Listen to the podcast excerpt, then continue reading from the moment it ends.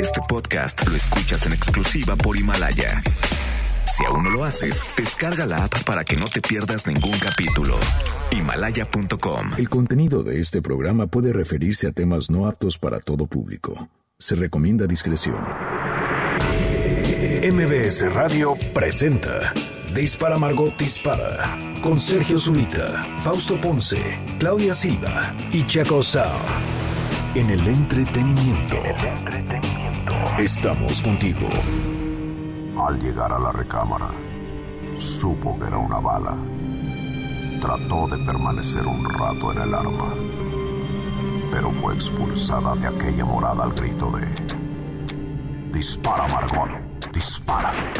Dispara, Margot, dispara a través de MBS Radio. Lo hacemos hoy, miércoles 22 de enero. Miércoles 22 de enero del año 2020. Y estamos haciendo Dispara, Margot, dispara Chaco Sound. ¿Qué tal? ¿Cómo están? Buenos días. Fausto Ponce. ¿Cómo están? Buenos días. Y Claudia Silva. ¿Cómo están? Buenos días. Yo me llamo Sergio Zurita. Dejé a Claudia Silva al final.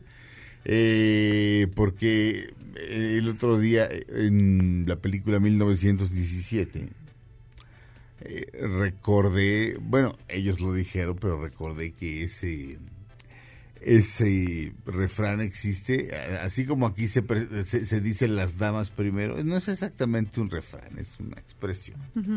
Porque un refrán lleva una lección implícita, ¿no? Al que madruga Dios le ayuda, Ah, sí. etcétera. Eh, entonces eso no es, no es un refrán, pero bueno, es una, una expresión popular, lo de las damas primero.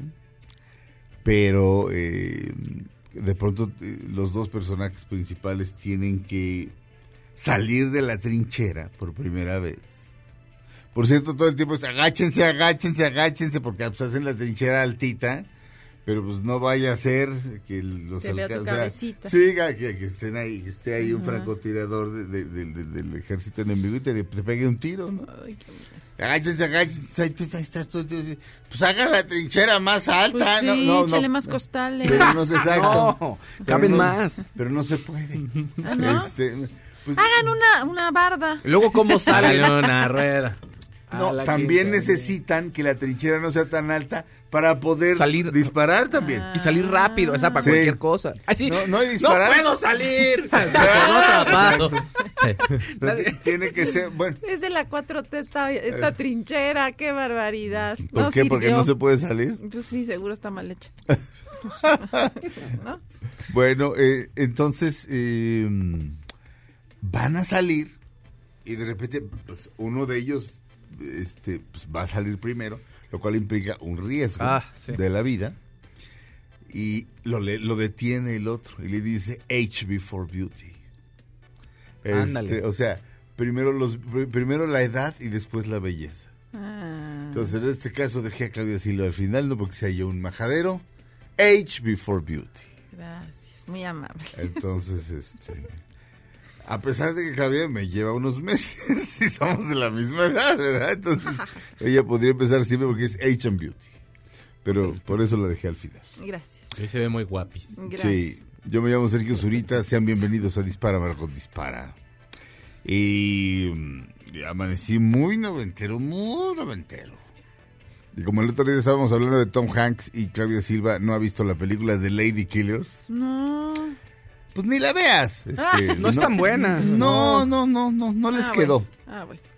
No les quedó. Y ah, es, es un remake de una película en la que salía Alec Guinness haciendo el personaje de, de Tom Hanks. En la que estafan a una viejecita. Y la viejecita vive sola y tiene una casa pues grandecita. Y eh, esencialmente vive de recibir huéspedes, así como María Victoria en mis huéspedes. Sí. o como Itatí ahora en una serie que está, ¿no? Ah, Algo así. La van a estrenar esta semana, ¿no? Ah, bueno, O, o ya la estrenaron. también tiene una casa de huéspedes. Sí, en Comedy Comedy Central. Central, Ajá. un nuevo programa. Bueno, llega un, un hombre que siempre está vestido de lino blanco, muy propio con la viejecita, en ambas versiones de la película, la película de Lady Killers. Y pues seduce a la viejita, digo, no sexualmente, sino decir, ¡ay, qué hombre más bien hablado! Y creyente, y no sé qué. Y le dice que él y sus muchachos son músicos. Y no, realmente lo que quieren es excavar un túnel porque de, de casa de la viejita está cerca un banco, no me acuerdo Ah, qué. ok, ok. Entonces, este, pues ponen música así a todo volumen en lo que se pueden hacer cosas y cuando baja la viejita todos están en posición así, ¿no? Así como, disculpe, hasta que llega un día en el que la viejita dice, a ver, toque, échense una rola, ¿no? Ahorita. Eh, Pero en la versión de, en la versión de Tom Hanks, es una viejita gordo, Ajá. muy mocha, muy mocha, muy, muy, muy mocha, muy chistosa, que está escandalizada con una canción que oyó, que se llama I left my wallet in el segundo. O sea, dejé mi cartera en el segundo. El segundo es este... Piso. no, el segundo es un lugar en California. Ah. Si no creo que la- el, el aeropuerto de Los Ángeles, el LAX, está ubicado en el segundo. Y en el segundo está, está, ahí está, está lleno de table dances. Ah. Si no me equivoco, pero a ver, busca el segundo California. Entonces, pero la viejita empieza así de, What is this? I left my wallet en el segundo. ¿Qué es eso de dejé mi cartera en el segundo? Ya no hay moral, no sé qué. El Señor Jesucristo, si viniera se vuelve a morir. No va a venir por eso, no sé. Y él es el que le renta. Y es ella, ella es La película. la película. Porque lo demás, pues no. Está, está como a nueve minutos del segundo del aeropuerto. Exactamente. Sí, Entonces, está en California y, y la referencia es que los Lakers entrenan ahí, en el Toyota Ah, y después se van al table. ¿no? Ándale. Luego ya Klaus. se van a tablear, Pero sí, sales y table tras table tras table tras table. Y este, eh, yo recuerdo que todos, tampoco es que en 300, pero sí son, eso es una cantidad notable y todos dicen, abierto los 365 días del año. Imagínate un martes, como por ahí de las 12 de la mañana. Ir al table. Ajá. Qué raro, ¿no? No, deja Como tú- de no, viernes qué deprimente. No, está no. Qué, bueno, es como Bueno, para es que a mí- pegarte un tiro. A mí me dan la idea los tables de que siempre están abiertos. Por ejemplo, en las películas siempre digo, ay, estos siempre están ahí, Mm. No, en y las Estados- nada más están en el- bailando. en- Estados En Unidos, sí suele ser, suele ser, pero Imagínate un miércolesito a las, a las 7 de la mañana. Digo, Ay, no, qué horror. este, No, qué sórdido. Qué ¿no? decadente. Qué eh, triste, además. Además, este... Está muy, uno muy solo, sí. ¿no?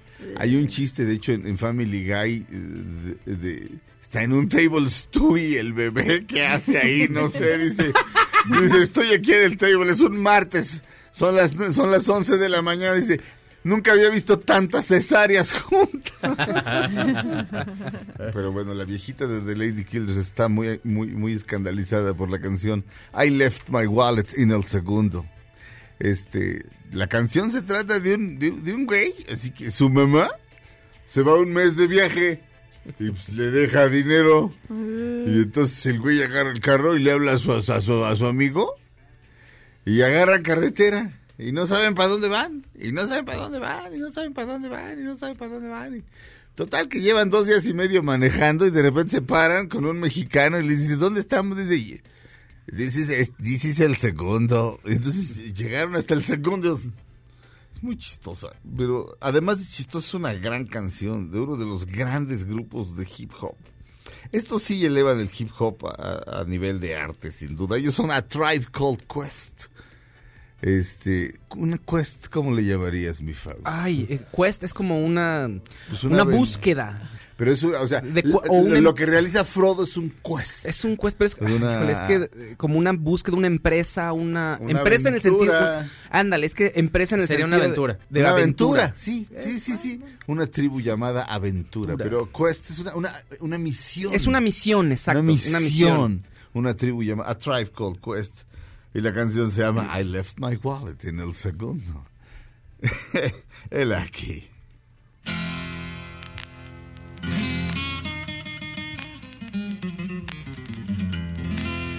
Okay, so guitarra. Okay, so um, let's start with this. What's what's your name? Q-tip. Uh, where were you going? Who were you going with? Shannon. my wallet in El Segundo. Left my wallet in El Segundo. Left my wallet in El Segundo.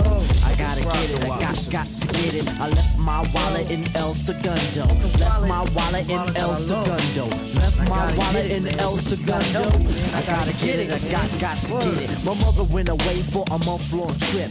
Hunting some friends on an ocean liner ship. She made a big mistake by leaving me home.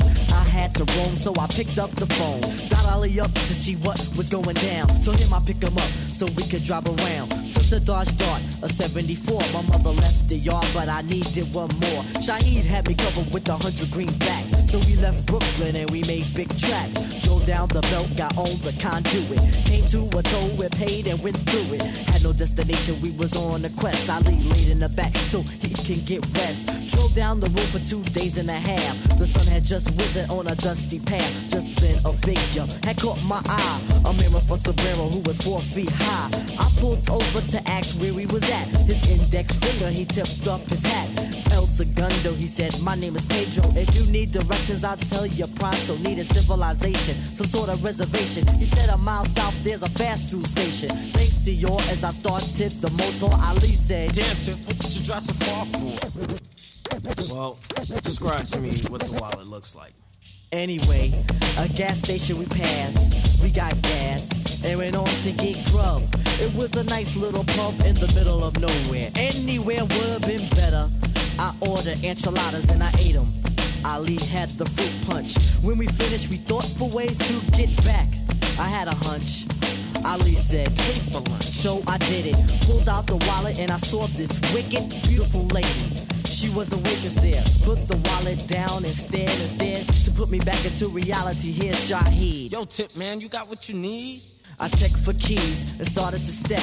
Well, what do you know? My wallet I forget. Yo, it was a brown wallet, had props numbers, had my Jimmy hats. I gotta get it, man. Lord have mercy. The heat got hotter. Ali starts to curse me. I feel bad, but he makes me feel better. Chit chit chatter, car starts to scatter. Breaking on out, we was northeast bound. Jetting on down at the speed of sound. Three days coming and three more going. We get back and there was no slack.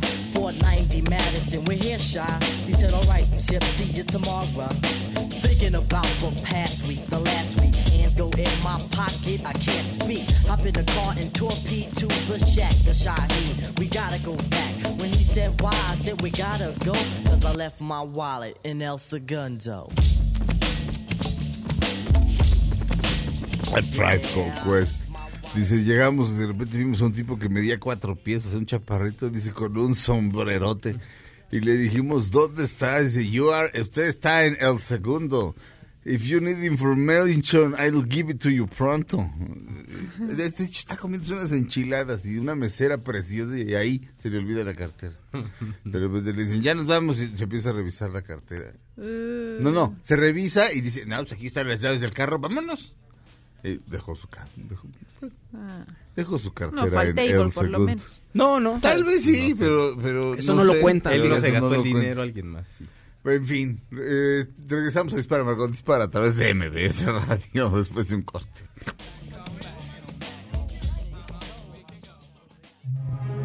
Aunque pase el tren, no te cambies de estación. Después de unos mensajes, regresará Margot. Este podcast lo escuchas en exclusiva por Himalaya. Todo lo que sube, baja. Y todo lo que se va, tal vez regrese. Lo que seguro es que ya volvió Margot. Estas son las balas de Margot. Para celebrar cinco años de relación, Montserrat Oliver le entregó un anillo de compromiso a Yaya Kosikova, a pesar de que la conductora dice que no necesita de un papel para formalizar su relación.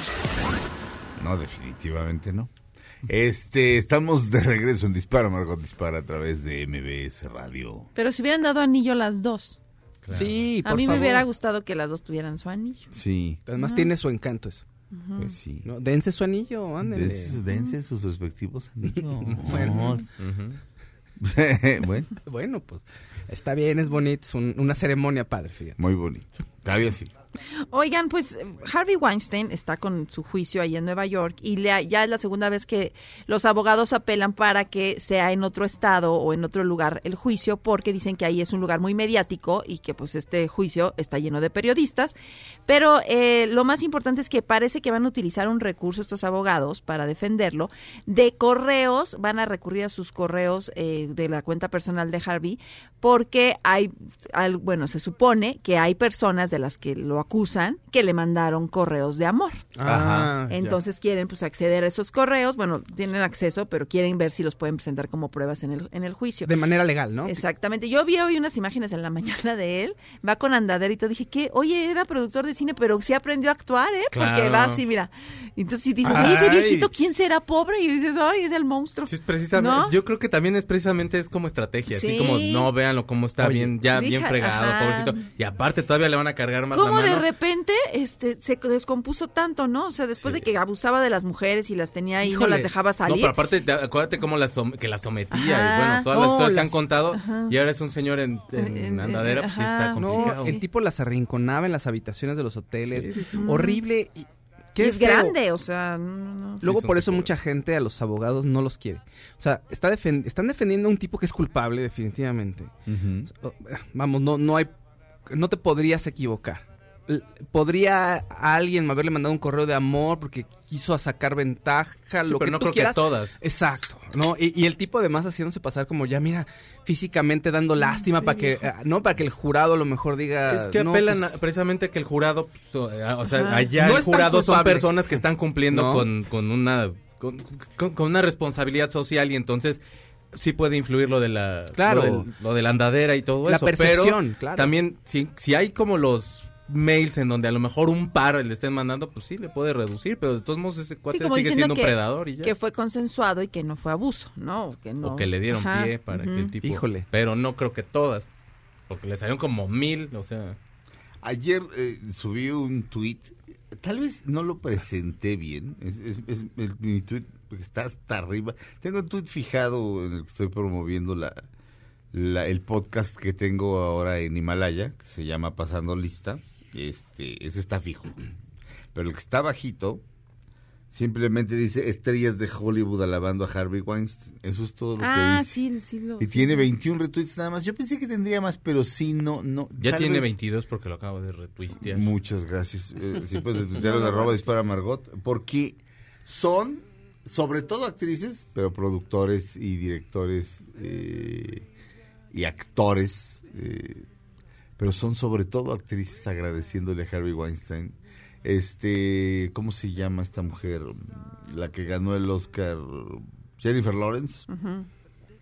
Este, lo abraza todo el tiempo y Nicole Kidman, gracias Harvey, este, Y ahora sí. ya. esta mujer Michelle Williams que, que- que, eh, en los Globos de Oro se aventó un discurso este muy bueno y tremendo respecto a la capacidad a, a la libertad de la mujer de elegir qué hacer con su cuerpo este y de cómo planear en cuándo, cómo y dónde y con quién tiene hijos. Es decir, un discurso a favor del aborto. Este, diciendo Harvey. Pero eh, Daniel Day-Lewis, Harvey sin ti, no sé qué haría. Este, Martin Scorsese, pues, tengo que agradecer. Ya sabes cómo es, tengo que agradecer a Harvey Weinstein. Este, René Zellweger y Harvey. Ya sabes que esa le coquetea hasta un cenicero. Harvey. De hecho, termina de hablar y como que para los labiositos así. No como yo, ella lo tiene, pero lo tiene muy entrenado. Es, es una coqueta nata. O sea, Lo cual no tiene nada de malo, ¿eh? Este. Alguien que Pero, estaba- pero sí te puede, o sea, René Zellweger es la clase de mujer que te puede hacer pensar que le gustaste. Ajá. Este, y entonces ahí van una bola de idiotas así de, "Ah, le gusté, no, así es.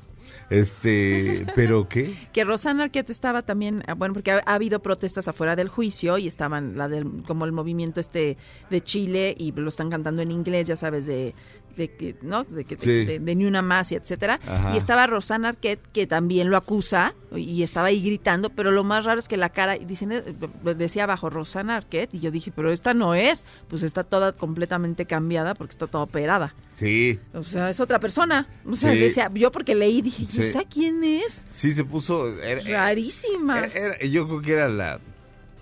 Esto que se llama la It Girl de, de- de Hollywood. It no de comer, sino de e- esa clase de, de- de- chica que tiene ese algo que no sabes qué es, pero es- es, un algo muy particular. Este, cuando murió, ¿cómo se llamaba la esposa de Bogart? Ah, este, Loren Bacall. ajá. Cuando murió Loren Bacall, Horacio Villalobos dijo que ella probablemente había, sido la primera It Girl. Bueno, Rosanna Arquette lo era y era, era la mujer más bella de Hollywood, o por lo menos la más atractiva este, en algún tiempo. Y sí, sí está muy dada a la fregada. Es otra persona. Sí, pero este este video que, que, que subí, que ahora está retuiteado, eh, insisto, así simplemente dice Estrellas de Hollywood alabando a Harvey Weinstein, viene en una página de YouTube que se llama Porque Internet Nunca Olvida. Y entonces esta gente que ahora se da golpes de pecho este y lo ataca y lo y lo quiere este refundir en la cárcel de por vida con justicia. Antes, o sea, es así de, ¿de veras ninguno sabía? Pero la- lo de la cultura del silencio está muy bien planteado en la, en la serie Morning Show. Sí, por si se sí, la sí. quieren, por si se la quieren echar. Muy recomendable y como que después del capítulo 3 sí aguas con las desveladas porque o sea, aconsejo ver los primeros dos capítulos, digamos, uno un jueves, uno un miércolesito, otro un juevesito, y ver el tercero el viernes, por si se quieren agarrar Maratón. este maratón de los otros cuatro. Porque es un programón, la verdad. Es que además, a veces, bueno, toda esta situación, en la, la seducción y todo eso puede ser tan básico y tan complejo que pudieras pensar que, por ejemplo, eso, que un correo de agradecimiento puede significar que hubo con- eh, que fue consensuado. No necesariamente. O sea, pueden pasarle a la persona que lo escribió muchas cosas por la cabeza. eh, culpa, pena, eh, miedo por decir, hijo, a lo mejor este me quita mi chamba, a lo mejor tengo que ser más buena onda con él. eh, pues mm, hasta eh, me, me hago menso o mensa para seguir adelante en mi carrera. Y otras mujeres que sí no pudieron, o sea, que dijeron, oye, esta persona abusó de mí, fue violento y no puedo superarlo y, es- y está mal, además, ¿no? Eh, No evita, eso no quita que Harvey Weinstein sea un predador sexual. No, no, no, claro que no. Lo que pasa es que parece que, que toda la conducta tiene que ser totalmente buena o totalmente mala, ¿no? O sea, Harvey tiene que ser malo, malo, malo, malo, malo, malo, malo, malo. Y, y si hay algunos detallitos con algunas mujeres, pues eso no implica que vaya a ser bueno. O sea, es decir, si hay, si con algunas fue consensuado, pues no implica que ya no, ah, bueno, ya no es tan malo, ¿no? O sea, No. el tipo es un, es- el tipo transgredió, abusó y hasta incluso hasta violación seguramente hubo en esos casos. Si, si, si 500 mujeres se le encueraron y se le metieron a la cama, eso no quiere decir que no haya violado otras 10. Exactamente. Pero también fíjate a- que, que Mauricio Martínez, que está haciendo, eh, que está viviendo en Broadway y que hizo la de On Your Feet, de esta de la vida de Gloria Estefan, que está en Broadway trabajando y vive en Nueva York, puso el otro día un tweet que me llamó mucho la atención. Dice que fue a los Tonys, a los premios Tonys pasados. Ajá. Y dijo, me quedé helado de ver cómo los agentes de los actores, o sea, decía, si yo pensaba que en México les ofrecían a las mujeres o a los hombres, a los productores, aquí en, en Broadway, te, te dicen quítate que ahí te voy. Bueno, es lo que daba a entender como en el, en el mail, ¿no? Ajá. Porque, en el, en el tweet, porque decía, este, le- de, una, de una bajeza las personas, los actores y los representantes tratando de, de ganar la atención de algún productor. Dijo, me sentí muy mal y dije, qué feo, qué feo. Dijo, nunca pensé que así fuera el ambiente, así, teatral. O sea, ahora imagínate Ajá. en una película. Bueno, y vamos a suponer que ese es el caso donde a lo mejor ellos, eh, los agentes o los mismos actores a lo mejor están buscando pues de una de un cierto Colarse, interés a la- ¿no? de algún interés al productor. El productor de ahí toma una personalidad en la cual se siente todopoderoso y la persona que él elija entonces piensa que va a tener esa misma actitud. Esa misma Y disponibilidad. adiós, Claro. entonces, ¿sabes? Es que, que acaba siendo lo mismo que Harvey Weinstein. A lo mejor fueron 500 mujeres Sí. y él pensó que las 10 sobrantes, pues se le tenían, o sea, él tenía él un derecho sobre ellas, lo cual tampoco lo, lo inculpa. Este, lo exculpa. Lo exculpa, perdón. Sí, no. Este, Sí, no, es, es decir, lo que vio Mauricio Martínez es, eh, re- de- pero representantes padroteando a sus, así como ellos son los padrotes y, su, y, lo- y sus representados como prostitutas Porque había una fiesta VIP, haz de cuenta, y entonces que decía que se morían todos por entrar a la fiesta VIP. Él estaba en la fiesta VIP y querían la fiesta VIP para estar en contacto con todos los, que, los que mueven el teatro Sí. allá.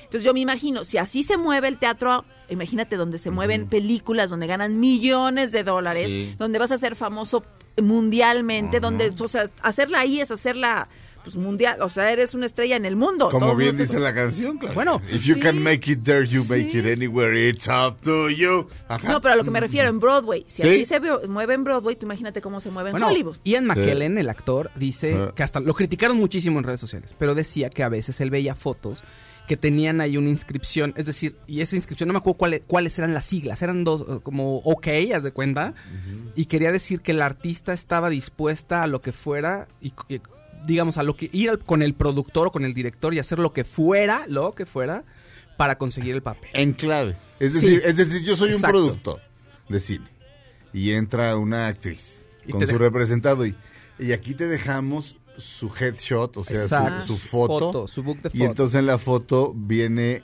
vienen unas viene Un ok, haz de un, un O punto K punto y una rayita y una sospechosa rayita hacia O como arriba. triple A. Eso quiere decir que ella está dispuesta a acostarse conmigo. Exactamente, es lo que decía Ian McKellen, que eso se sabía, que era como, como secreto Sabido. No, bueno, para que exista un Harvey Weinstein, no nacen por generación espontánea.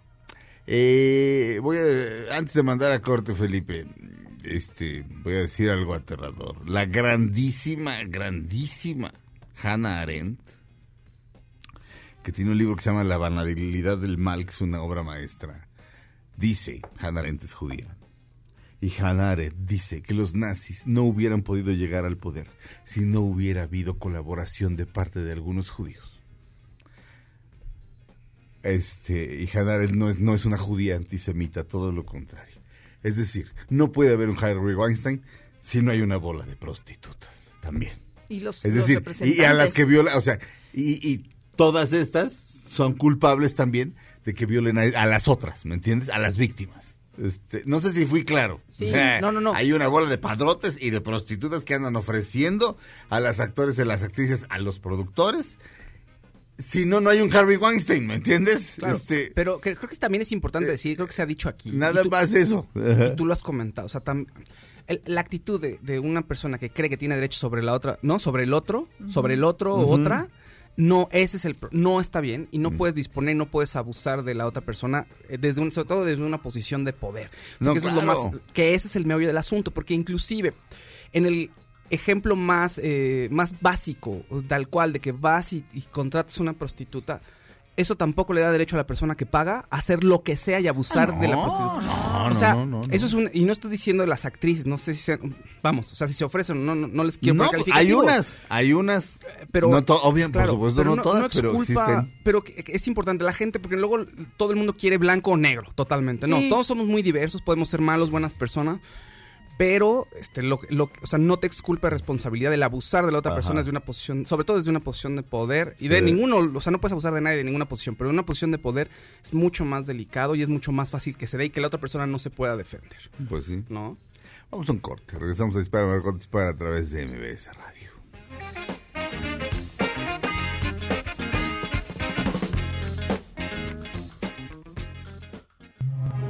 Aunque pase cambies de estación. Después de unos mensajes, regresará Margot. Este podcast lo escuchas en exclusiva por Himalaya. Todo lo que sube, baja. Y todo lo que se va, tal vez regrese.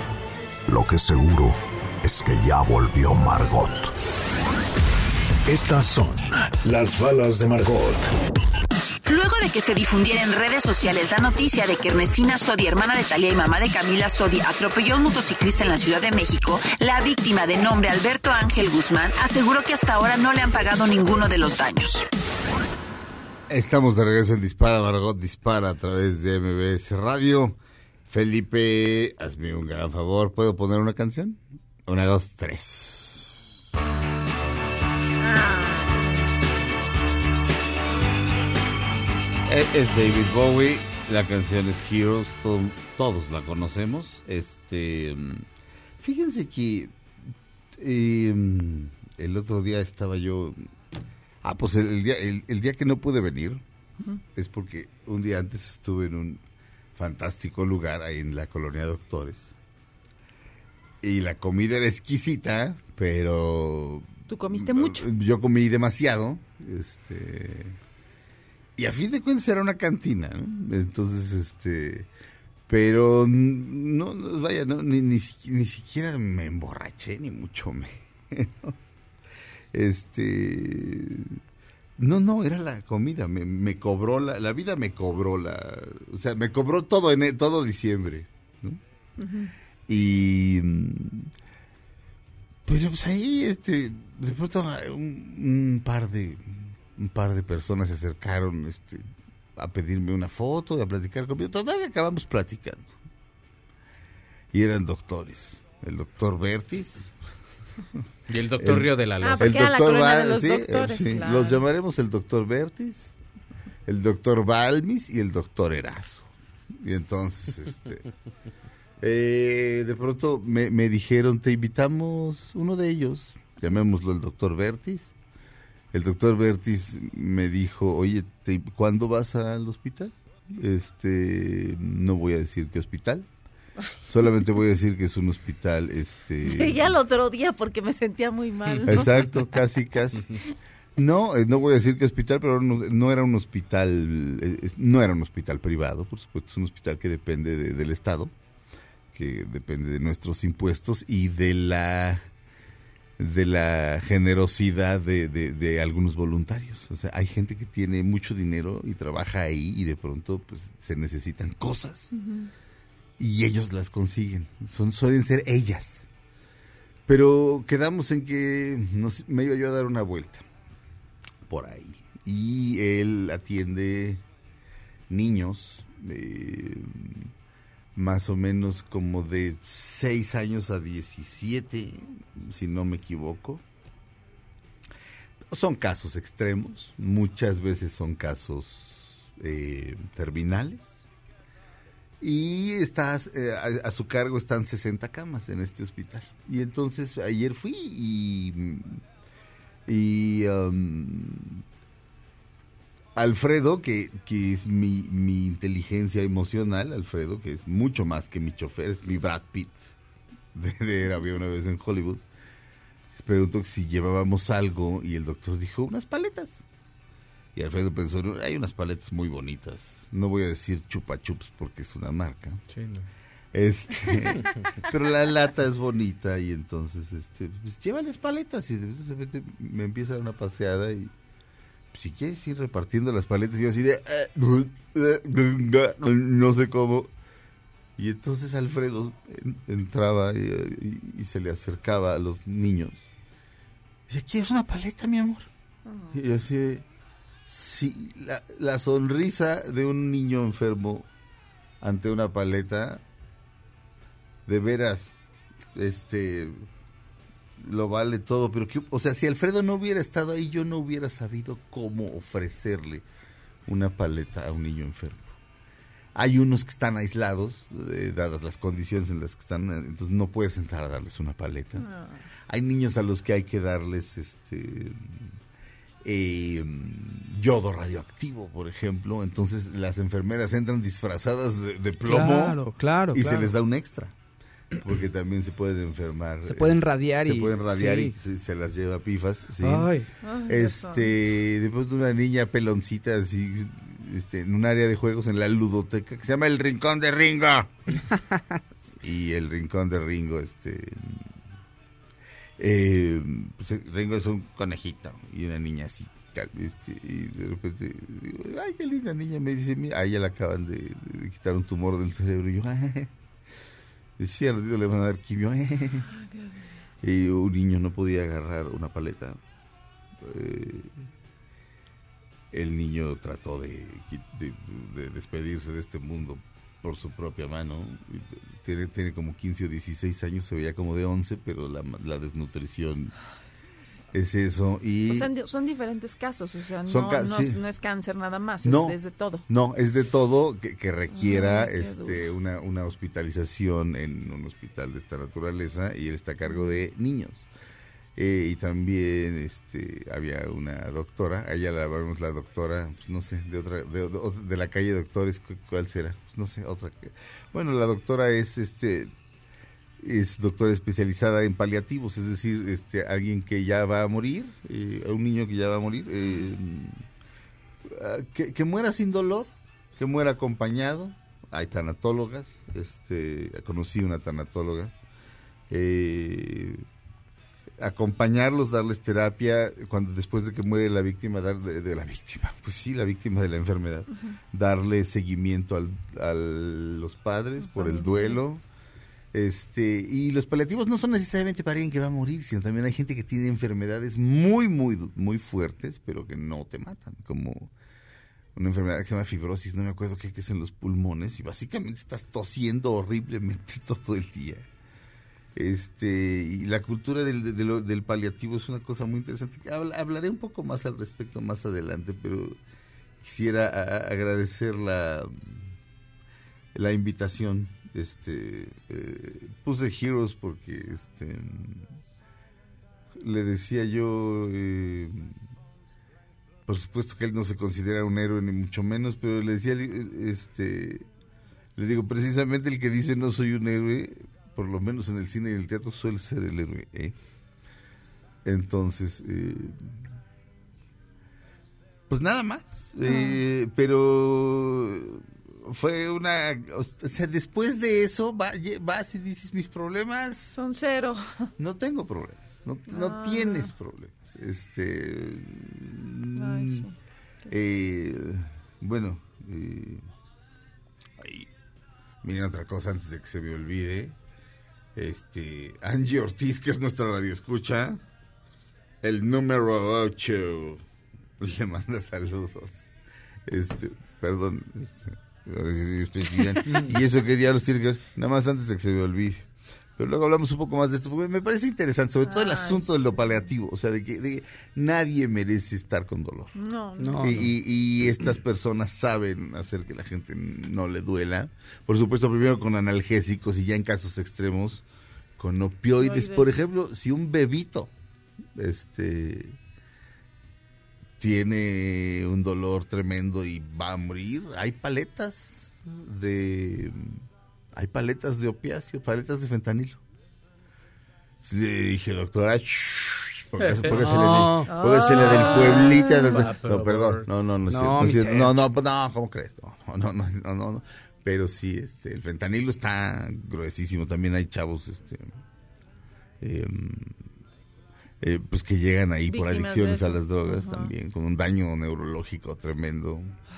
Pero de veras darle una paleta a un niño de esos y que verlo sonreír es de lo mejor que le puede pasar a uno. Vamos a un corte, regresamos a Dispara Margot Dispara a través de MBS Radio.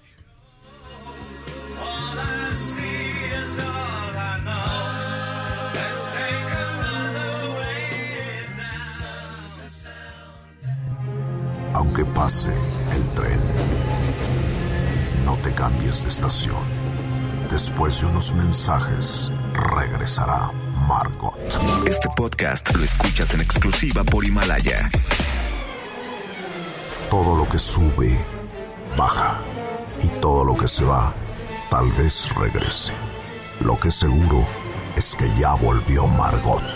Estamos de regreso en Dispara Margot Dispara. Les informo a mis compañeros Checo Sound y, y Claudia Silva eh, que hay- el, el caballero que está por allá está grabando Ah, aspectos eh, de, de- Del programa. del programa para, para aquí mismo, para uso de las de, de MBS. No se sacan de este Checo Sound. Oigan, fíjense que la familia británica todos los días saca nota, todos los días pasa algo. y entonces HBO está tratando de capitalizar eso. Van, acaban de pedir una serie. De un- hay un hombre en Instagram que se llama Gary Janetti, que también es escritor y guionista allá en Estados Unidos. Y entonces toma todos los, lo- todo lo que sale de las notas de la de People y todas estas revistas, People no están de chismes, pero todas las revistas de chismes donde sale la familia británica. Y entonces pone pies de foto y siempre se está burlando de ellos y todo eso. Entonces HBO está tratando de capitalizar eso y le pidieron que hiciera una serie. La serie se va a llamar The Prince, va a ser animada y va a ser desde la perspectiva del príncipe George, quien es el hijo de Guillermo. Obviamente todo con el como todos van detrás del poder y todo eso. Se convirtió como en est- este, haz de cuenta que es como Stewie, ¿no? Este Ajá. es un niño como maquiavelicón que entonces está viendo todo y empieza obviamente desde que sus tíos, los, los príncipes de Sussex, Ajá. se están yendo ya de la casa y, y bueno, pues es esta lucha de poder en la cual él se está dando cuenta que puede llegar a ser el rey y que se va quitando según esto todos los estorbos para que él logre llegar a este a este feliz momento donde lo coronen y todo eso.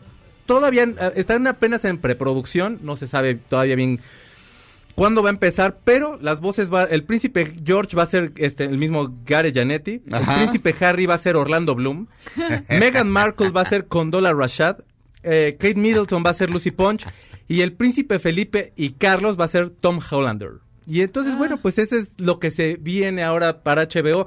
Tienen como mucho de dónde sacar porque realmente desde las familias británicas de las única que más se sabe porque la, la verdad los españoles pues eso sí son un chiste, es, vale más un póster de Maribel Guardia que ellos.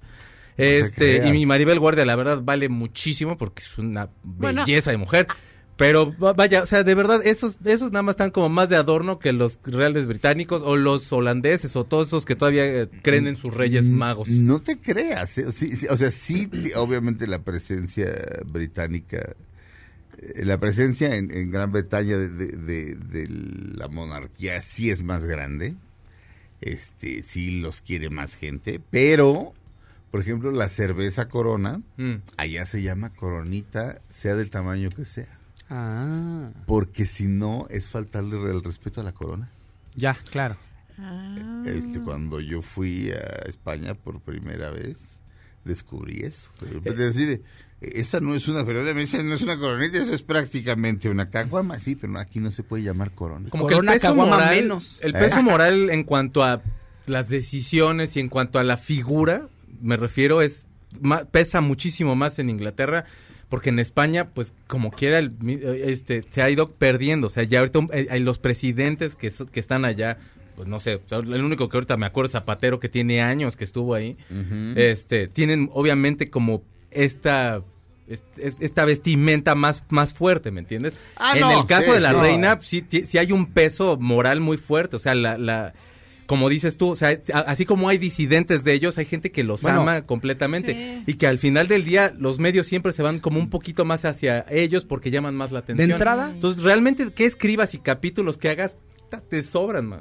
Sí, eso sí. Es que de está entrada- buena, está buena la idea de la serie Fausto. De entrada, la- o sea, la concepción de- del sistema de gobierno inglés es el rey le, le encarga al primer ministro el reino, su reino. O sea, es como Ajá. yo El que administrador, soy, yo que soy buena onda, que soy el rey, te doy chance a ti primer ministro de que tú gobiernes. Ajá, así es, en, en España. Sí, en. Inglaterra. Ah, en Inglaterra. Entonces, Inglaterra. eso hace la diferencia con España. Yo no sé, en España no ocurre, o sea, lo- los presidentes no deben de hablar, o sea, no tienen sesiones semanales con el rey, pero en Inglaterra acuérdate que sí es como La cabeza es ella, ¿no? ella, o sea, ella, o sea, el otro va y es su administrador, entonces él le cuenta cómo va el, el reino.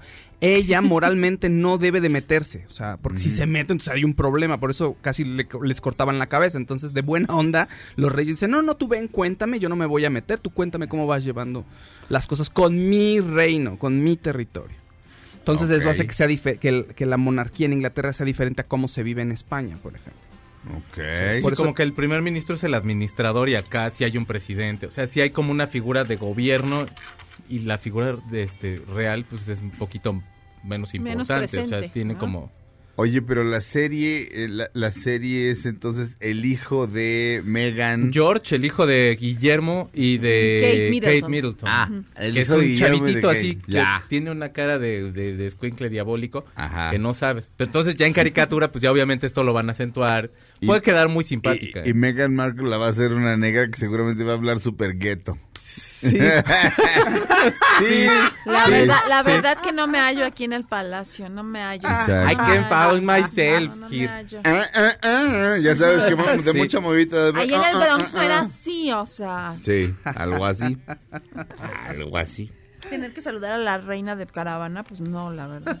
Ya se suscribieron a Himalaya, suscríbanse a Himalaya, no sean lángaras. Pueden escuchar nuestro podcast ahí, pueden escuchar este mi playlist mensual. No, o sea, no, no crean que nada más digo, oigan estas rolas. No, no. Conecto una con la otra, con la otra, con la otra, con la otra, con la otra. Este es interesante, ha gustado. Este ahorita veo cuántos suscriptores tengo ya. Este, DGYU84, muy feliz de poder contactarlos ahora por un medio más. Saludos. Ya, yo ya sigo pasando lista de mi adorado Sergio Suita, ¿ya ves? DG, DGYU84, gracias. Cés Durán, el mejor programa del mundo, un abrazo a los cuatro, gracias. Doctor Gerardo Ochoa, salud, Gerardo, a todos. Soy fiel radio escucha desde el inicio del programa. Abrazos y mi admiración para los cuatro conductores de Dispara, Margot, Dispara. Gracias. It's, it's Lalo Prince. Los escucho siempre por los podcasts. Gracias por amenizar mi trayecto durante el tráfico a casa. Saludos a todo el equipo. Rosy Sánchez. Hola, mi checo. Mándame un beso. Chiquita, bebé. Araceli Martínez Ibáñez. Me encanta tu podcast, Sergio. Saludos a todos. Gracias. Insisto, se llama Pasando Lista. Entran a Himalaya, se, suscriben a través de su correo electrónico o a través de Facebook. Y este. Y entran a, llegan al podcast de Dispara Margot Dispara y aprietan en comunidad, que es un botoncito rojo eh, con una cruz blanca. Eh, Araceli Martínez Ibáñez, ah, ya, ya lo dije, Carlos. No lo voy a volver a leer. Araceli Martínez Ibáñez, me encanta tu podcast, Sergio. Gracias. Carlos Cosío, ahorita, en serio, así se llama, escuchando en vivo el programa. Ja- Jairo Barajas, saludos con admiración. Juan Francisco Ledesma Ortega, excelente podcast de Pasando Lista. Gracias. Este, eh, Nada como Sergio para hablar de música con esa pasión. Gracias, Juan Francisco. Luis Ignacio Salazar González, excelente primer capítulo de mi nuevo podcast favorito, Pasando Lista. Gracias, Luis Ah. Ignacio. Este, y escuchen este programa también en, en Himalaya. ¿Y qué? ¿Vamos a un corte? Ok, él es Billy Joel. La canción se llama An Innocent Man. Billy Joel estará aquí el 6 de marzo en el Foro Sol. Este. Qué cosa más fantástica. Regresamos a la segunda hora de Dispara, Margot Dispara con la gran Abelina Lesper aquí en MBS Radio.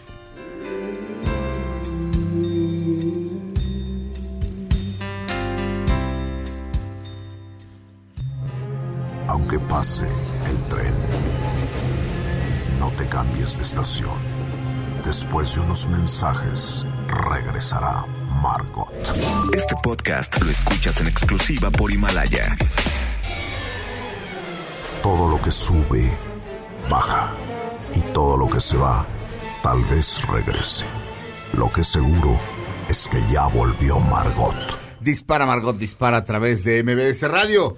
Comenzamos nuestra segunda hora de transmisiones del día de hoy, eh, miércoles 22 de enero del año 2020. Estamos haciendo Dispara Margot Dispara. Claudia Silva. ¿Cómo están? Buenos días. Fausto Ponce. Buenos días, ¿cómo están? Checo Sound. ¿Qué tal? ¿Cómo están? Buenos días. Eh, uno, de los, uno de los mejores críticos de arte del mundo, Abelina Lesper.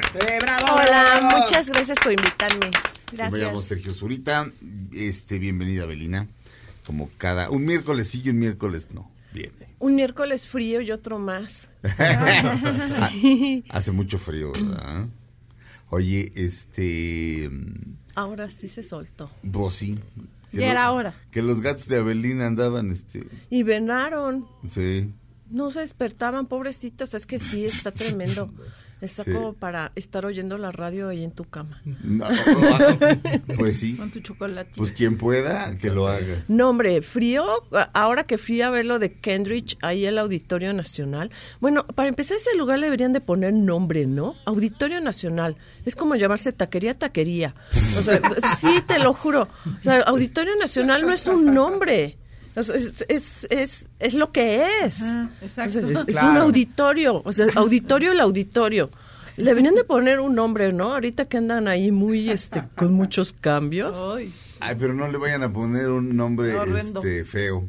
Al parque, a la colonia del parque le cambiaron el Lázaro Cárdenas por Miguel Ángel Mancera. Mejor entonces si no, pueden. mejor nada. Ah, No, bueno, entonces que lo dejen así. No, sí. Lázaro No, Cárdenas era digno. ahorita bonito, nos ponemos a pensar en, en- en- no, qué horror. Sí, no, no, aguas con Pero- lo O, o hacen una consulta mano alzada de cómo le ponemos. Y- Bueno, al Estadio Azteca hace mucho no le pusieron Gui- Estadio Guillermo Cañedo. Sigue Sí. siendo su nombre oficial, pero la Pero gente la le va a seguir A- diciendo. Azteca es un una palabra maravillosa. Pues sí. ¿Sabes qué? México, en vez de. La Ciudad de México, en vez de la CDMX, se debería llamar la Gran Tenochtitlan. De verdad. Imagínate, si éramos Tenochas. Y, en, y ¿no les encantaría en los aeropuertos internacionales? Se saldría nuestro, nuestro nombre del pizarrón del aeropuerto. No, y nadie ¿no? lo podría Ajá, pronunciar. Gran Tenochtitlan. Sí. Aquí dejará su corazón. Es, es que sí te lo juro. Sí, te lo juro, pura succión lo sacaban. Sí. Estaría fenomenal, o sea, sería un gr- ese sí es un nombre, éramos un gran reino. Bueno, no era... pueden- no pueden decir ni Cihuatanejo, ¿tú crees que van a poder decir? Bueno. Tenoch, Tenoch. Tenoch. No, Tenoch. pues era, Oye. era, era un imperio Tenech. de cuidado, de temerse.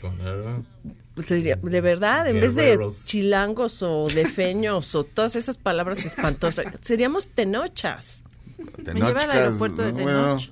no, de- no sé de dónde saqué la K. No, no es cierto, no seríamos Tenochcas, eso es una mezcla de Tenochtitlan y Ninochka. Ninochka, que es la, la, la- eh, Greta Garbo, que es una rusa que no tiene sentido del humor, en una de las grandes comedias de todos los tiempos. Ay. Eh, sí. Era Eh, divina, Greta. Sí, Era pues sí, divina. pues sí. A mí me encantaba que decía, es difícil estar solo, pero es más difícil estar acompañado. Ah, Tiene toda la razón.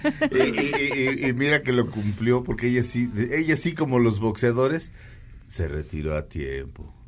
¿Te acuerdas que dicen? El chiste es retirarse a tiempo. Y luego ahí andan este, Es que- perdiendo la... o sea, sí. otra pelea porque se acaban la lana Mira, y se todo los regreso. Sí. todo regreso es una pérdida de dignidad. Abelino no. También regresar con una expareja, ¿sí? ¿Un También. novio? ¿Cuántos Ándale. En todo regreso hay una pérdida. Cuéntale lo de En Leonardo todo DiCaprio. regreso hay una Ah, pérdida. A ver, a Abelina. ver, Abelina, que ayer teníamos una consulta para ti, que dije, A ver. Abelina, sí se me va a saber decir. ¿Tú crees que Leonardo DiCaprio las mujeres lo dejan? Bueno, lo que deja tota- que constantemente es la dieta, eso sí.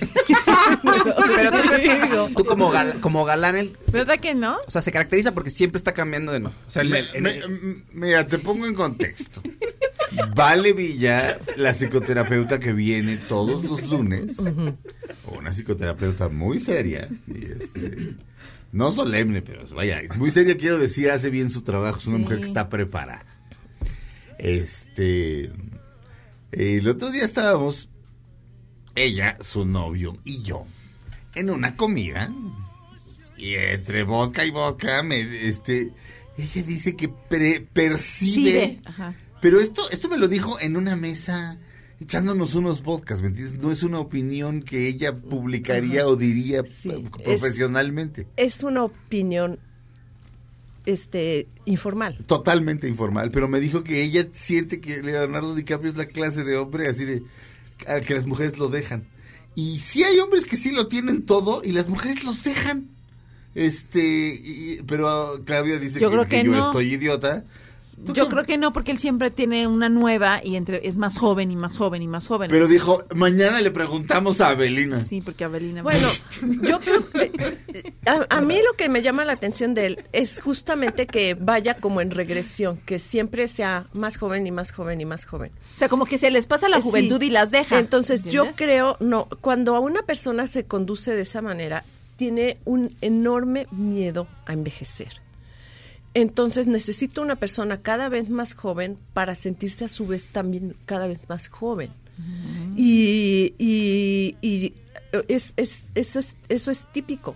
O sea, ay, no, me, no me acuerdo qué novela es que le, le dice el personaje a ella, por favor no envejezcas. O sea, porque ese es, ese es el miedo, o sea, porque tú te ves en la otra persona. O sea, uno no se ve en sí mismo. Y como ves pasar el tiempo, es en los demás. O sea, tú ves pasar el tiempo cuando los niños eran del tamaño de una caja de zapatos y ya están ya, y ya los tienes que ir a sacar a la cárcel. O sea, es- ya, ya viste pasar el tiempo. Entonces, eso es lo que es lo, eh, yo creo que es lo que está pasando con él. Y más una persona que vive, su carrera depende de eso. Porque aunque sea un actor sensacional, finalmente es, es un actor guapo que hace buenos papeles. Entonces, a, a mí me a mí me da la impresión que no, no es que lo dejen yo creo que más bien sí lo sí las va terminando porque además nunca ves a, a- a DiCaprio como que en la depresión de que ya y lo deja la novia y Nunca está triste, está triste por el medio ambiente. Ah, no, pero- claro, eso sí lo preocupa. pero Lo no demás, por el la amor, no. mujer. Exactamente, es que yo creo que tiene esa ese asunto de que va, va, va viendo eso y se va y va huyendo, o sea, literalmente está huyendo, pero no está, es que no es que esté huyendo de la relación, está huyendo del tiempo. De eso de eso nadie puede escapar. Pero... Esa es nuestra No, tragedia. y siempre son como el mismo modelo, modelos muy guapas y muy jóvenes. Ahorita ya lleva un buen tiempo con una que es argentina, pero la que era novia de Al Pacino. la mamá, la mamá era la novia de Al Pacino. O sea, la, La, mamá, mamá de la de la modelo. O sea, podrían ser un double date y eran madre Sí, e hija y Pacino los cuatro. y DiCaprio. Sí, y la mamá pero- era la novia de Al Pacino. Ajá, pero la mamá ¿Cuán- casi es de la edad de Leonardo DiCaprio. ¡Cuánta diversión! Ah, órale. estar padre, ¿no? Esa cena. Pues, francamente, No yo, sé. yo creo que sí. o sea, de no fuera, sé. de fuera se ve espectacular. A pero lo no mejor se dentro. aburren como Sí. otras, ¿verdad? No, quién sabe. Bueno, Ay, no. Al Pacino habla, ese sí habla como radio, fíjate, no nosotros. ¿Cómo? O sea, habla y habla y habla. Sí, Sí, qué pues, bárbaro, ¿no? pues por eso Al Pacino es una cosa, es lo máximo. es maravilloso, pero ay, eh, Robert De Niro sí lo sientes más contenido. Este yo creo que le dicen acción y dicen ya corte, corte y sigue hablando. No, pues por, Sí. por eso, la- las, ahora sí que los poquitos premios que ha ganado la obra maestra irlandés, los poquitos premios, suben y De Niro es así, le voy a pasar el micrófono Al y ya, porque el otro no sabe decir nada y entonces ya Pachino ya se suelta. Muy bonito. Ay, lo quiero. Bueno, ese es mi veredicto Ay. sobre DiCaprio. Ok, Gracias. Gracias. Este, Claudia, para eso, para eso, tenemos muy poco tiempo con Bueno, Avenida Lesper en esta vida. Pero- Y para eso la traemos. Fausto me recordó. ¿eh? Pero este, No, es una pregunta interesante. No, porque sí, es un sí. fenómeno que, que está muy presente, y más en ese medio. pero él es un gran actor. Un gran, gran actor. O sea, uno de los es- grandes. Es fenomenal. Yo creo que es uno de los grandes de la historia del cine. Y, y ya con los años está apareciendo Clark Gable. Para allá va, para allá va. No, y tiene nombre de estrella, orejas, aparte de pero- ser estrella, Leonardo DiCaprio. Pues Eh, esa es una estrella Bueno, de nombre. ya, Leonardo ¿no? es un supernombre. Sí. Además. Pero, pero. mm, eh, tú que. Bueno, es que puede ser, pero. Pero fíjate, si te diera demasiado miedo eso, no aceptas el papel de había una vez en Hollywood. O sea, eh, porque es precisamente un actor que está perdiendo la guapura y que es un. o Ah, sea, bueno, que su pero carrera está de- regresa, regresa. Pe- pero no, pero regresa un rato y, y engorda, ade- además engorda en Italia y este Ay, todo el dinero que gana se lo gasta y regresa casado con Galilea Montijo.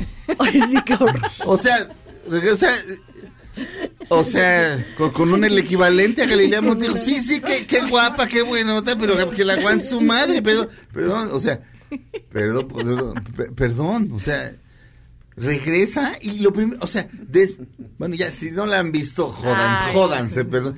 Regre- o sea, antes de regresar le dice a, a- a Brad Pitt, le dice, ya no te puedo pagar. Bueno, esa O es su capacidad de, de, de reconocer Actoral. un buen guion y de ponerse en manos de, de Tarantino. Pero se está O sea, enfrentando a cosas que de veras le dan miedo. eh, Pues qué inteligente. Pero a lo Pues mejor sí. en el amor. Inteligente. y el pero pues la vida real es la vida real. Si alguien puede dividir la vida real de del, del foro, debe de ser él. Sí, pero, pero es, es muy aventado, o sea, hacer, hacer eso. O sea, si alguien, o sea, aquí en México eh, pienso que pocos actores aceptarían Ay, eso. pero que no hay ningún Tarantino. Ah, bueno. Bueno, pues eh, ahora sí que él No, pues, hubiera. pues, no, pues sí. El, eh, eh, pues sí. Vamos a un corte. Regresamos a Dispara Margot Dispara a través de BBS Radio. Este, está bien que a veces Avenida Lesper venga a hablar de, de frivolidades. ¿No?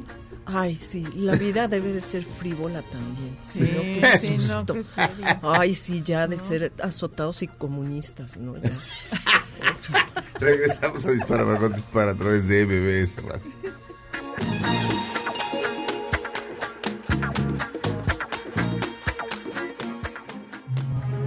Aunque pase cambies de estación. Después de unos mensajes, regresará Margot. Este podcast lo escuchas en exclusiva por Himalaya. Todo lo que sube, baja. Y todo lo que se va, tal vez regrese. Lo que seguro es que ya volvió Margot.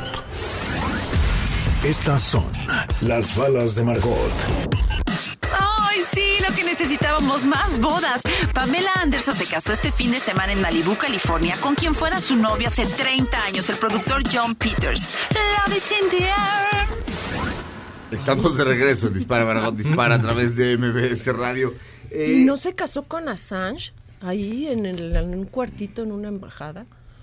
¿Quién? ¿Quién? Pamela, Pamela Anderson. Anderson. ¿También? Pues no andaba con Assange. ¿Con Julian Assange? Claro. O sea, le gusta ser puro psicópata a ella. Bueno, Iba a visitarlo, se metió ahí en la embajada de Ecuador que en Londres donde Pamela estaba. Anderson, la Sí, Playmate. la Playmate. La Baywatch. No se La casaron, pero sí Baywatch. andaban. Ay, claro que andaban. Ya, ya, ya- ya- ella ya era guerrillera y revolucionaria y, la- y no sé qué. Ay, Dios. Ay, sí. Le, le hacía visitas Ay, en, en sí, le hacía prisión, visita sí. conyugal.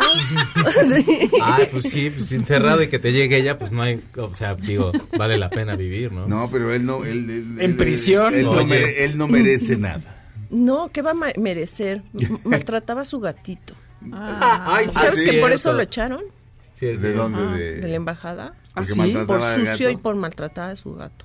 Ok. Este. Ay, esta gente, fíjate. Ay, Pamela. Pamela Chu. En fin. Este. Esa es otra.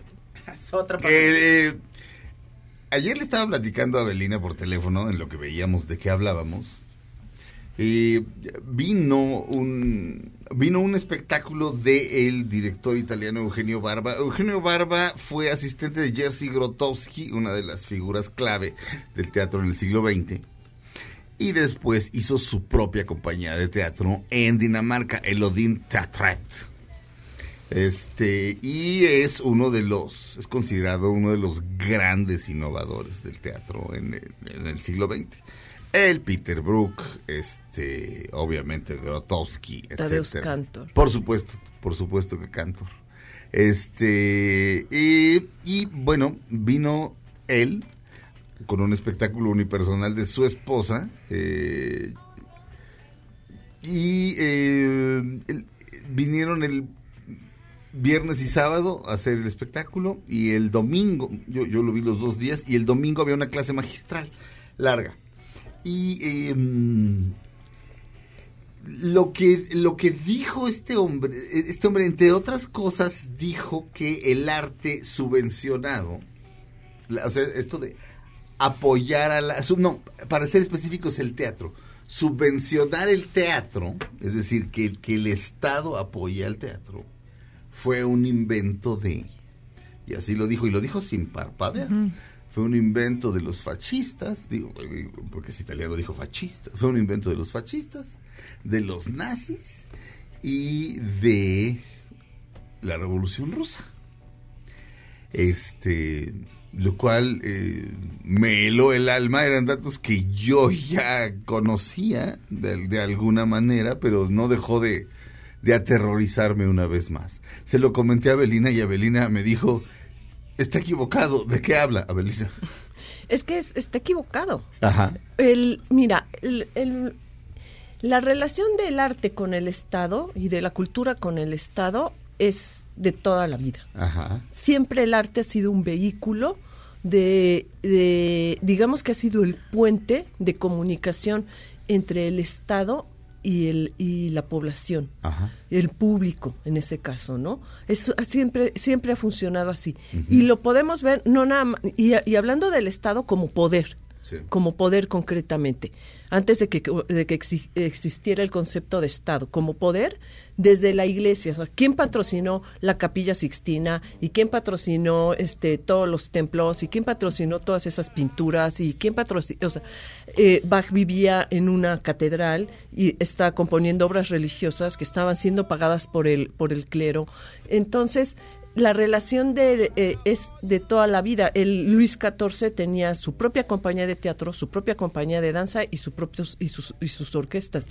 le- durante todo el barroco, todos los músicos importantes estaban, es- este, vivían, digamos, a el, daban servicio a algún, alguna corona.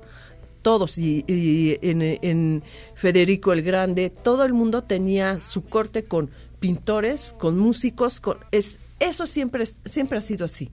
Entonces, lo- él, él es, eh, lo que está diciendo es absolutamente, bueno, si no es equivocado por, para tener la deferencia de que es un gran artista, es impreciso. Sí. Y es, y es, está visto desde nada más un punto de vista.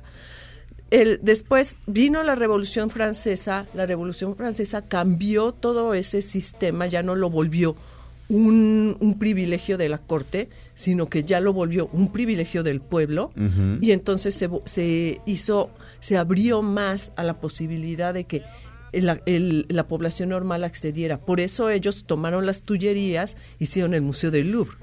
Dijeron, Ajá. los tesoros del rey ahora son tesoros de la nación. Y, y el, el primer el primer museógrafo y el primer este digamos curador del Museo del Louvre fue el maes- gran gran maestro Lebrun que empezaron a seleccionar las pinturas y entonces hasta hicieron una limpia que dijeron a ver todas estas pinturas para acá porque este hablan del antiguo régimen y este régimen ya no tiene nada que ver entonces tenemos que hacer pinturas heroicas entonces tenemos fue cuando después surgió David con el este el neoclasicismo o sea, ahí estaba, ahí estaba presente el poder, este, relacionado quién? con Eh, el- el- eh, David, con el neoclasicismo. Después de eso. Ajá. Entonces siempre hubo esa relación. Ahora, el modelo moderno a lo que se refiere Barba, el que nosotros, te- o sea, el que se tiene en Occidente, tampoco viene ni de los comunistas ni de los fascistas. Ajá. Después de que terminó la Segunda Guerra Mundial, Charles de Gaulle llegó al poder. Ay, sí que eso es maravilloso. Porque, es- ay, sí, Charles de Gaulle era así un super líder. No, sí, Medio claro. más 1.96, era así como... Sí, sí, sí, te- se- era, era, sí, te lo juro, era como el asta bandera. Entonces, este, él, eh, él dijo, tenemos que reconstruir la identidad de Francia, porque todo estaba deshecho. La guerra había arrasado con Europa. No existía nada. O sea, todo- eh, Polonia destruyeron todo, destruyeron Cracovia, destruyeron, eh, fue, fue una cosa espantosa. Hubieron lugares donde no dejaban piedra sobre piedra. Ahora, aún hoy en Londres, las catedras, las iglesias y todos esos edificios que, que de- tumbaron, los dejaron tal cual como reliquias. Y están así, o sea, los ves ah, y puedes ver perfectamente por dónde cayó el misil. Dejémoslo ahí para que ahorita me termines de contar. Vamos a un corte. Ay, ya vamos a un corte. ¿Eh? Todavía no les digo el modelo moderno. Bueno, Precisamente regresamos. ahí lo dejamos. O sea, el, mo- el modelo moderno de la, de la subvención a las artes no es el de los No, es el de viene los de nazis Francia. ni ni el de los ni, ni el ni de los asquerosos bolcheviques, sino que viene de Francia y Charles de Gaulle Lo comisionó André. Marlot. Sí, vamos un corte. Regresamos a Dispara Margot Dispara a través de MBS Radio. Checo, si puedes ir subiendo eh, quién es André Marlot en arroba Dispara Margot. Regresamos a Dispara Margot Dispara a través de MBS Radio. ¿Ah, ¿Tengo que hacer una mención? Ah, pues sí, ¿verdad? Ah, pues sí.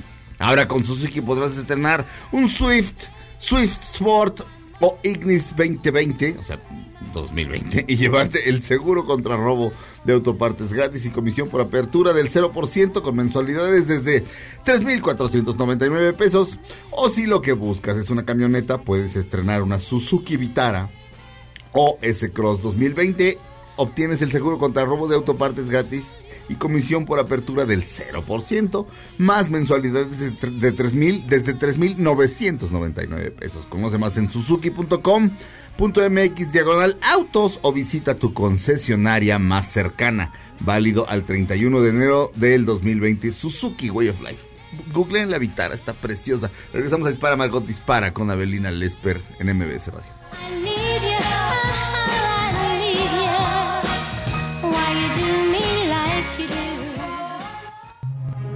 Aunque pase el tren, no te cambies de estación.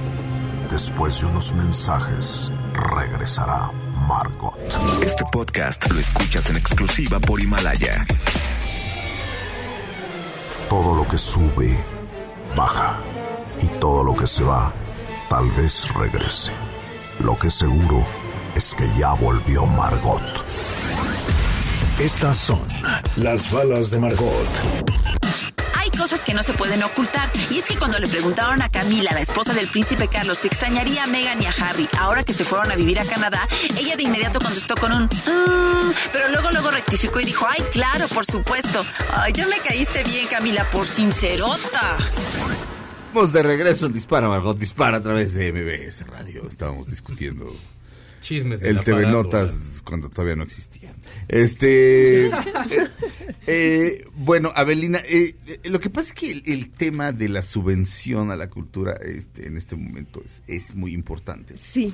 Porque, eh, mm, porque esencialmente se hizo un gran escándalo a fin de año de que a, eh, a un montón de gente la Secretaría de Cultura no le había pagado cosas que le debía desde hacía muchísimos meses. Y entonces estaban así el 29 de diciembre ahí parados afuera de las instalaciones así de páguennos y bueno hay gente que hay o sea, la, la gente que yo conozco pues mal que bien la libra sin esos pagos pero hay casos así trágicos de una mujer que se fue a dar un taller de teatro para que pu- pudieran hacer teatro comunitario los Mijes en Oaxaca y de pronto no había dinero y no le pagaban.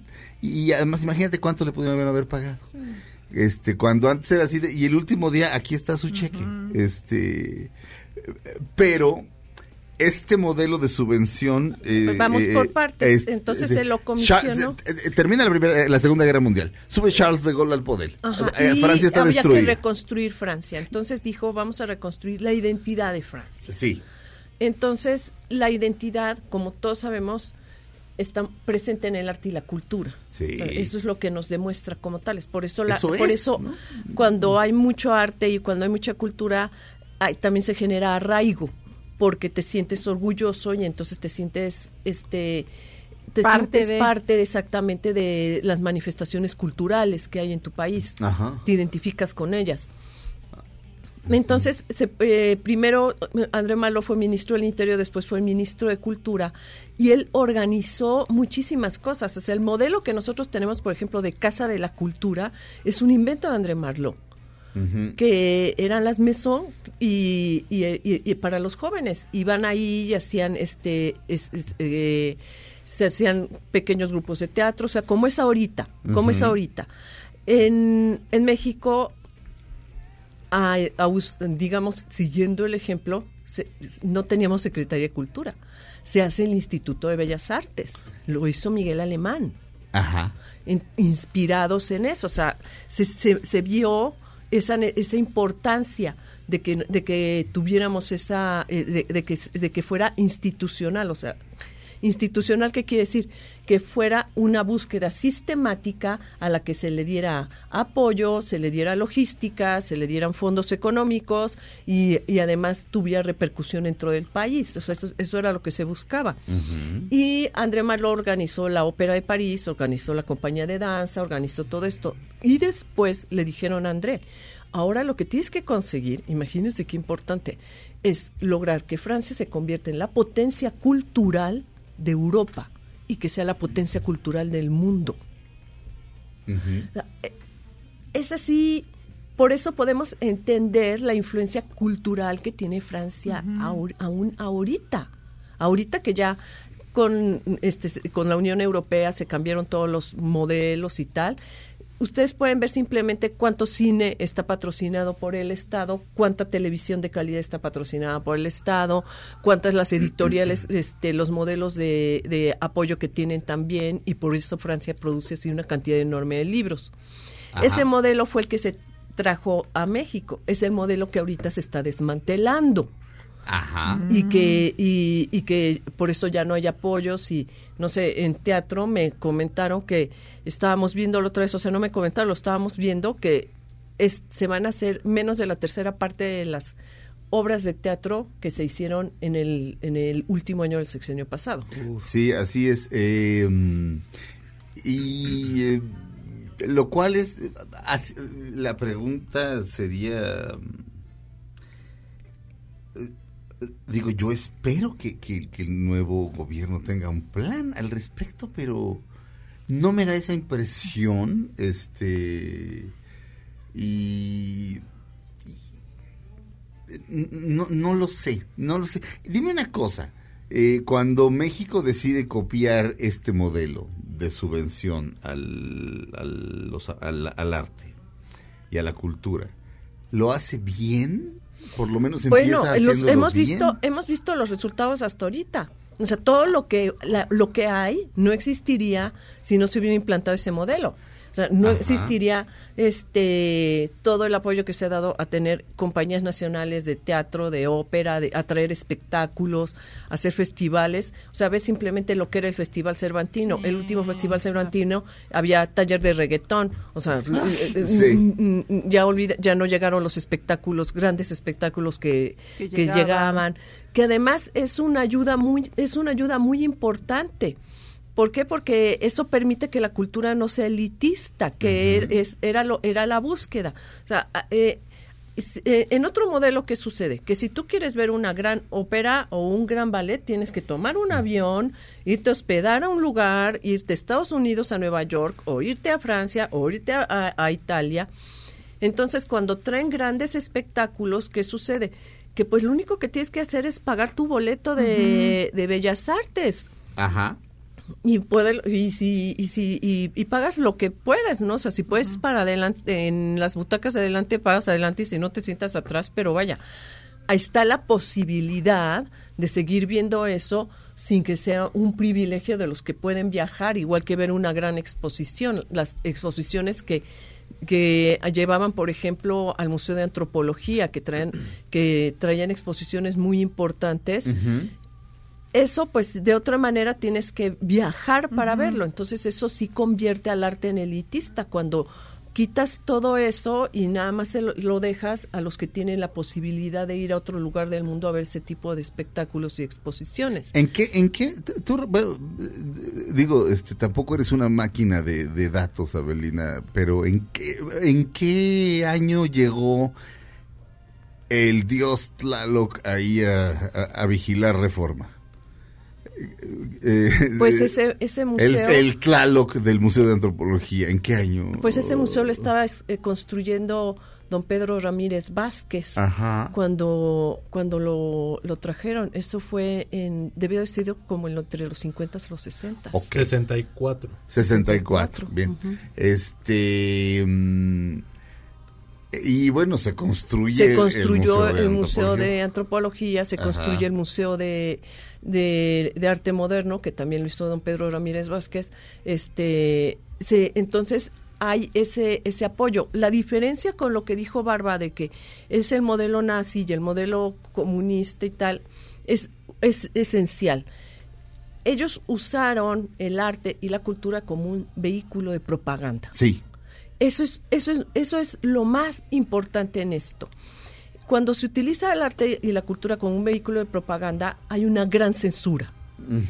Porque entonces todo lo que no digas, que, que todo lo que digas que pueda perjudicar al sistema, eso no pasa. Sí. Entonces por eso en Polonia empezaron a hacer el teatro en las coladeras, Tadeusz Kantor hacía el teatro adentro en los en los sótanos, en las en los en los grandes en los desagües abandonados. Ajá. Era donde se empezó a hacer teatro, que era el, el- el teatro outsider literalmente, ¿no? Porque había que estar a, a Vasily Grossman le destruyeron su gran novela, entraban y, y, o- sea, a- había un apoyo falso, o sea, te apoyaban si decías lo que el sistema quería que dijeras. Entonces, el asunto es hacer un, un sistema libre. Que aún Sí. así a Marlowe y a De Gaulle fue lo que les dijeron, o sea, lo tienen que hacer aún más libre, porque a ellos, a ellos les quitó el poder mayo del 68. Ajá. Entonces, este, a- a- hubo una necesidad de aún más libertad para hacerlo. o sea, eh, y entonces se puso muy clara la diferencia en esa época. Dijeron, ok, es una obligación del Estado el mecenazgo. Es una obligación clara. O sea, el, el Estado como misión debe de tener la de impartir, no solo impartir justicia, sino impartir educación y, y este, y dar todas las posibilidades para que se desarrolle el arte y la cultura bajo un ambiente de libertad. Eso es fundamental. Eso fue lo que no sucedió, ni con el fascismo, ni con el nazismo, ni con el comunismo. Ahí no había régimen de libertad, había régimen de chantaje. Dices lo que yo digo, entonces este, si hay dinero. No lo dices, hay cárcel. Ah, Ah, bueno, pues qué divertido, ¿no? Sí. Entonces, es, es la gran diferencia. Y es lo que ahorita se tendría que recuperar, porque es, es lo que se está perdiendo, ¿no? O sea, toda esa megaestructura que permita que el Estado siga haciendo su labor de mecenazgo. Y una labor de mecenazgo, obviamente, con justicia.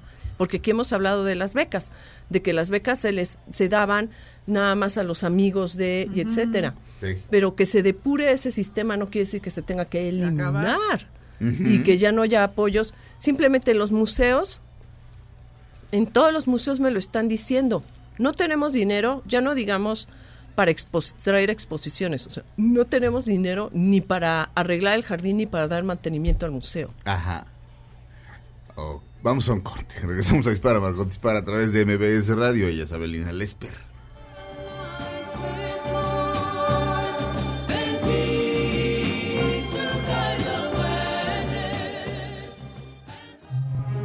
Aunque pase el tren, no te cambies de estación. Después de unos mensajes, regresará Margot. Este podcast lo escuchas en exclusiva por Himalaya. Todo lo que sube, baja. Y todo lo que se va, tal vez regrese. Lo que seguro es que ya volvió Margot. Estamos de regreso en Dispara, Margot Dispara a través de MBS Radio. Eh, mm, todo esto empezó por, por algo que dijo Eugenio Barba en su eh, clase magistral eh, en el Teatro Helénico el domingo, eh, que dijo que la subvención, o sea, el apoyo del Estado al teatro, refiriéndose es- es- específicamente al teatro, había empezado por los fascistas, los nazis y, y la Revolución Rusa. Este, y de ahí partimos, o sea, Belina me dijo, no, o sea, el arte siempre ha estado este, subvencionado por el poder, ya, llamas, llámese Estado, llámese clero. Este, y en cuanto a teatro, bueno, Molière, Molière, Molière este, era director de la compañía de teatro de Luis XIV. Exactamente. Pero Y este, Shakespeare era el que llevaba la compañía de teatro pri- primero del este el rey Jaime y luego de Isabel. Sí, Shakespeare, Shakespeare no vivía como de su, como de su. Sí, pero pues montaba las obras y hacía, o sea, tenía las obras y las escri las escribí, se las mandaba a hacer. O sea, las más importantes las mandó a hacer Isabel, pero las otras las mandó a hacer las muchas de las históricas las hizo hacer el, el- el rey el rey Jaime. Pero y, eh, entonces Shakespeare, porque la reina jamás eh, se paró en el No, teatro. las o sea, ponían en, en, en el- Shakespeare las o sea, veía ella primero en- Ok. en, el, en, el, en el palacio. porque en Shakespeare in Love se supone que al final Ay, llega esa la reina. es una super farsa. Bueno, claro, pero eso Yo he leído jamás la- hubiera pasado. Yo leí la biografía del rey Jaime, la de Elis- eh, Isabel y la de Shakespeare. Ajá. Para tener todo el, ahora sí que todo el- toda la novela completa. Ajá. Y este, ella iba a, o sea, él se las ponía en el en palacio. Sí, iba. King James, eh, Ajá. King James, este, El rey Jaime, el que eh, traduce sí, la King Biblia. James, él, el que traduce la, Ajá. dicen que esa traducción la hizo Shakespeare. Ok. Es el- el- también la leí. El chiste, el chisme de esa Biblia, que por eso la leí, dije, King a ver, y- James Bible, sí. King James es que está escrita con, o sea, eh, tiene otro ritmo, tiene otra, eh, tiene otra poesía, es otra cosa, es otra cosa, porque eh, di- dijo King James, oye, así, así como está escrito esto, ¿sabes quién lo va a leer? Nadie. ¿Y cómo vamos a poder hacer proselitismo? Nunca. Entonces hay que reescribir esto porque está muy mal escrito. Y el mito es que se la dio a escribir a Shakespeare. Ok. Pero, pero está en calidad de mito esto. Bueno, pues es que no está firmada.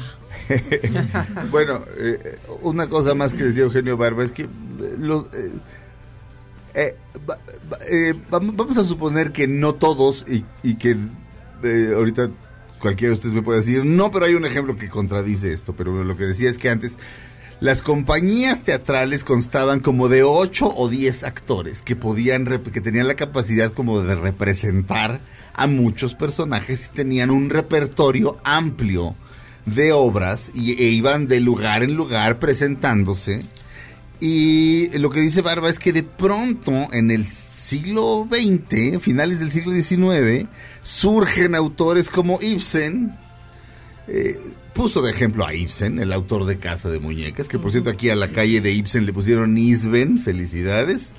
Un rato decía Isben, felicidades. Como la clave esa y, y, es, Eh, y es- y ISBN. Exacto, de los libros. Y dice, de pronto surge un personaje como Nora, de Casa de Muñecas. ¿Cómo interpretas, cómo actúas eso? Y de pronto empiezan a surgir los grandes pensadores teatrales, los... O sea, surge Stanislavski y surge... Ah, bueno, es que surge el naturalismo. Ajá, pero a partir de ahí dice que el actor es considerado un artista. Apenas ahí. Eh, o sea, que el actor es visto como un artista y como... Es visto de otra manera. Los actores no eran considerados artistas. Este, y la verdad, ¿a quién le importa? Tal vez el camino, a partir de ahora, ya que hay un desmantelamiento del apoyo de la cultura, sea regresar a esas compañías. O sea, Bueno, compañías de repertorio en las que nos presentamos ante el público que nos quiera ver y punto, y no, y no, o sea, no sé, a lo mejor hay un regreso a eso, no sé. Bueno, lo que habría que detonar sería más bien el mecenazgo popular. Eh, O sea, que todo el consumo cultural, que es mi, es mi- es- digamos que es mi ideal, Ajá. todo consumo cultural sea 100% deducible de impuestos. Ajá. Sí. Entonces, si el Estado no quiere invertir, pues que permitan que nosotros eh, hagamos la inversión. Y Sí. si compras un libro, vayas, tu ticket sea 100% deducible en impuestos. Sí. Si compras un boleto de teatro, puedas deducir ese boleto de teatro. Si compras un boleto de danza, porque de veras que si hay algo sacrificado y duro en este país es hacer danza. Sí. Este, si vas y ves un espectáculo de danza, deduzcas tu boleto y as- así todo consumo cultural sea 100% deducible de impuestos. Sí, eso, eso es, es una manera. Y, y incluso el cine, que si Sí. vas al cine sea 100% deducible de impuestos. Bueno, el cine de por sí ya está bastante subvencionado. Sí, pero sea, de todas maneras, No o estás, pa- sea- o sea, en México no pagamos lo que vale el cine. El cine vale como, como 13, do- 14 dólares en Estados Unidos. Bueno, allá todo cuesta muchísimo más todo, los boletos Mm, Bueno, del sí. teatro y etcétera. Sí. O sea, no es no es mucho parámetro. Y- y compras un plátano cuesta un dólar, o sea, es otra cosa. Este no cuesta 125 mil dólares. Eh, eso, pero el, el- yo creo que el camino sería ese, porque las compañías como las menciona Barba, pues esas compañías, este, es un, es también, también es impreciso, o sea, la compañía de Molière sí funcionaba. Era una compañía de repertorio, que el repertorio lo escribía Molière y todos los personajes los hacía la misma compañía. Sí. Así ha sido siempre. O sea, de alguna manera así funciona incluso un, sus- un sistema gigantesco como el de, digamos, Televisa. O sea, ellos tienen a sus exclusivos que son, digamos, su compañía y los papeles se los reparten entre todos ellos y todo el mundo cambia de papel y ahora la haces de mamá y mañana la haces de mala y Ya se- etcétera. Ya se nos acabó el tiempo. Estamos, en, estamos en menos dos. Gracias, Abelina. Ay, pues entren a mi blog Sí. y bueno, hay hay que hay que luchar por el arte y la cultura, o sea, tenemos que recuperar, tenemos que recuperar todo eso. abelinalesper.com. Muchísimas gracias, Abelina Lesper. Como Gracias siempre. por invitarme. Como siempre, un deleite. Esto fue Dispara, Margot Dispara. Digamos adiós. Adiós. Adiós. Nos oímos mañana. Quédense con la gran Pamela Cerdeira aquí en MBS Radio. Ahora en un tórax vive alojada la bala que Margot disparó.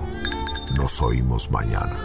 Si un proyectil de plata no me traspasa el corazón. MBS Radio presentó Dispara Margot Dispara con Sergio Zurita, Fausto Ponce, Claudia Silva y Chaco Sao. En el entretenimiento. Estamos contigo.